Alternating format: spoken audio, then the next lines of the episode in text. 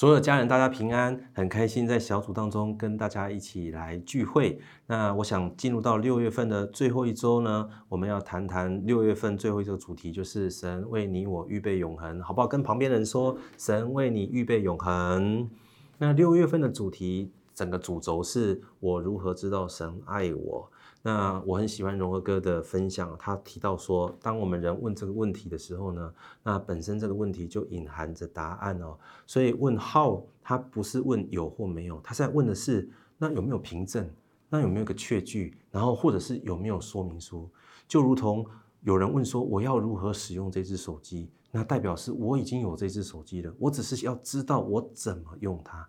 我们人都知道，我们是需要被爱的。那我们只是需要找到那个爱的凭证，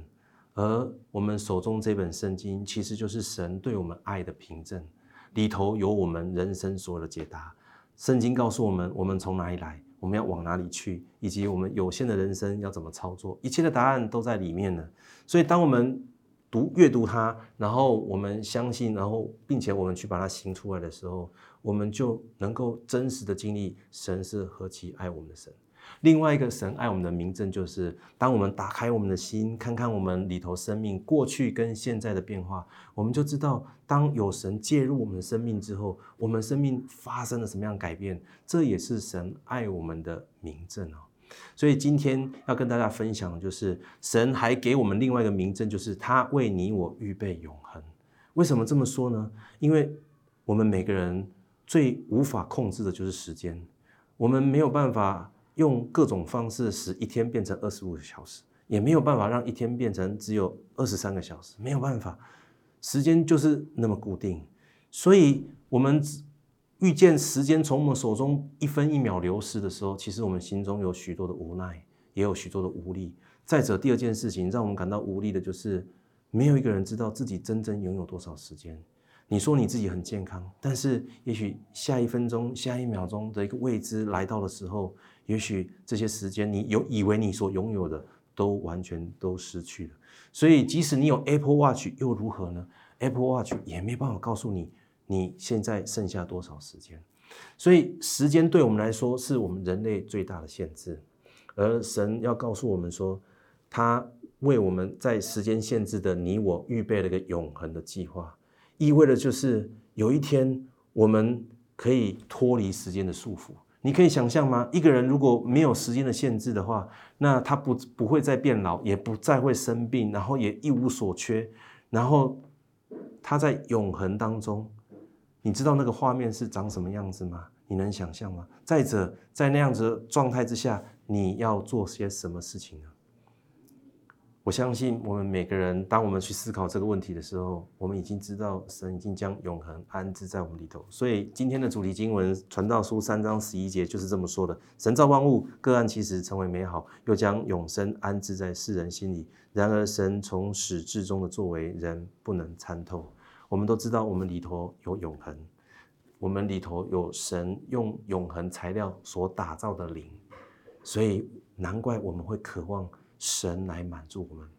一切世界上会随着时间朽坏、会随着时间流失的东西，都不能满足我们生命当中那个永恒无限的器皿，没有办法的。所以功成名就也好，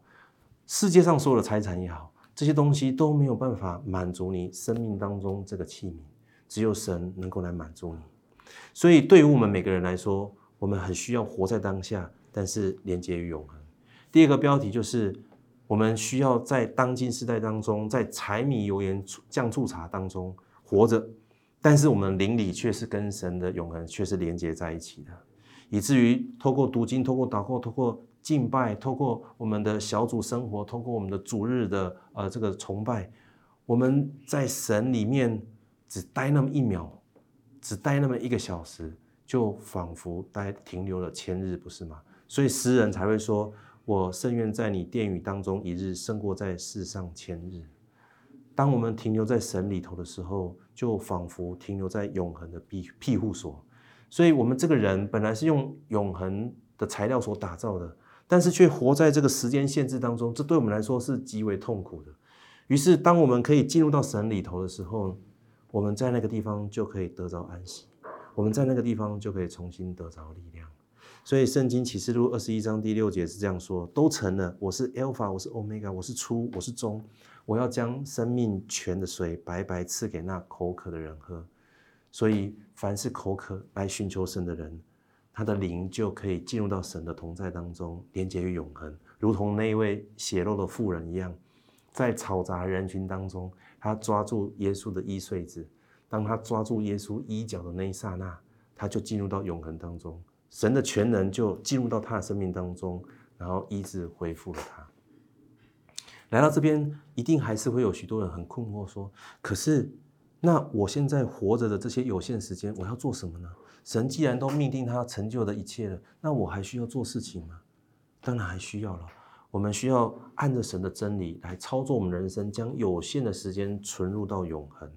所以，我们每一个人要进入永恒的时候，一定会经过一个真理的检验器。一切关乎真理的，才有办法存入到存入到永恒；一切跟真理无关的，就会被过滤掉。所以，哥林多前书三章十三节到十五节是这么说的：他说，个人的工程必然显露，因为那日子要将它表明出来。有火发现，这火 要试验个人的工程怎样。人在那根基上所建造的工程，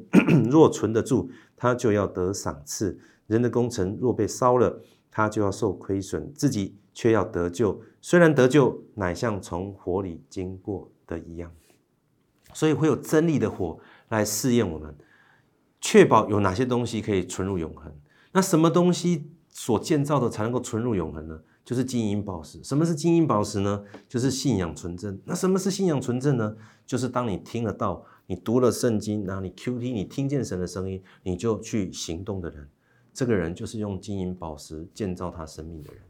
如果一个人听了圣经的教导，那觉得说啊，这参考参考啦，这讲的都对啦，反正宗教就是劝人为善嘛，为善为善为善很好，都很善都很好。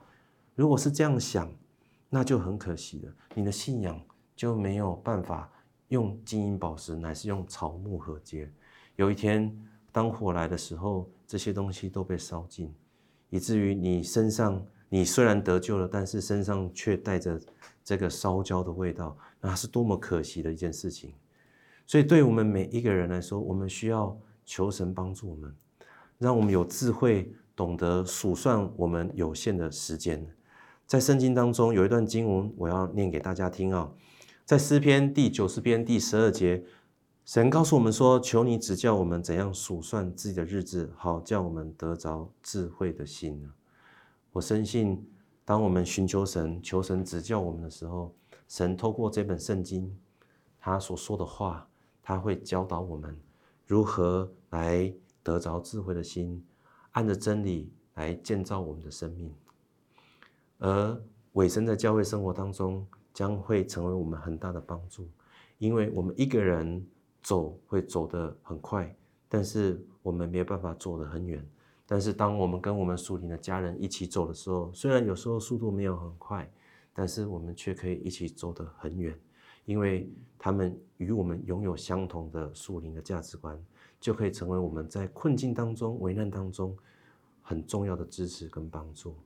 愿神祝福每一位小组家人，我们可以运用神给我们的话语，将有限的时间存入永恒。我们一起来祷告，主耶稣，谢谢你透过你的话语，让我们知道你为我们预备那永恒的计划。